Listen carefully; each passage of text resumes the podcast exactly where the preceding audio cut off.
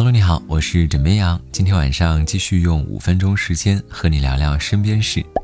这双十一刚过，各大电商网站呢纷纷刷新成交额。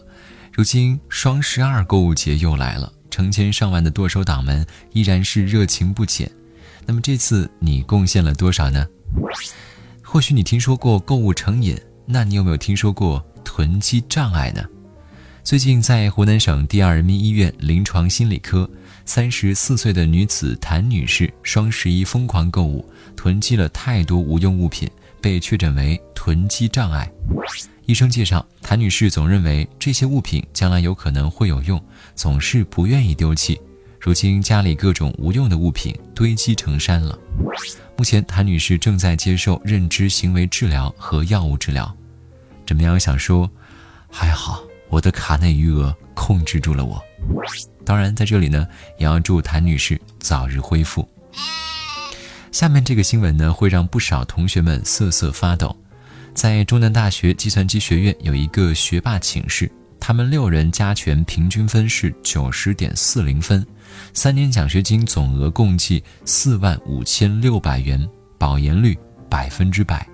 他们分别被保研北大、武大、北京理工大学等重点高校。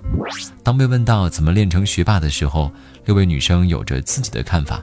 但是呢，她们都认为应该找好自己的定位，确定自己想达成的目标，并且学习和生活都分配得很有规律。在学习之余，大家经常会在宿舍组织茶话会，畅谈专业学习、竞赛经验等干货内容。有网友表示。我对自己的定位呢非常清晰，就是吃货。同时，我也做到了。如果你近期准备去日本北海道，有一个天然难遇的风景可以列入你的打卡计划哦。据了解，今年入冬以来的最强寒潮席卷日本，在十二月九号当天，日本最低气温降至零下二十点五度，自来水从水龙头流出的瞬间就会被冻住。而随着水流继续，冰柱会继续升高，犹如冰笋。而在当天，北海道也出现了冰霜花的奇观。冰霜花在当地又被称为奇迹之花，只有在气温低至零下十五度以下、无风且湖面无积雪的条件下才能形成。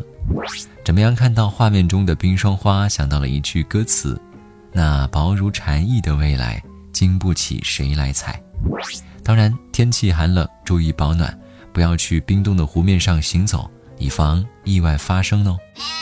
今晚的最后一条新闻呢，属于所有的柠檬精们。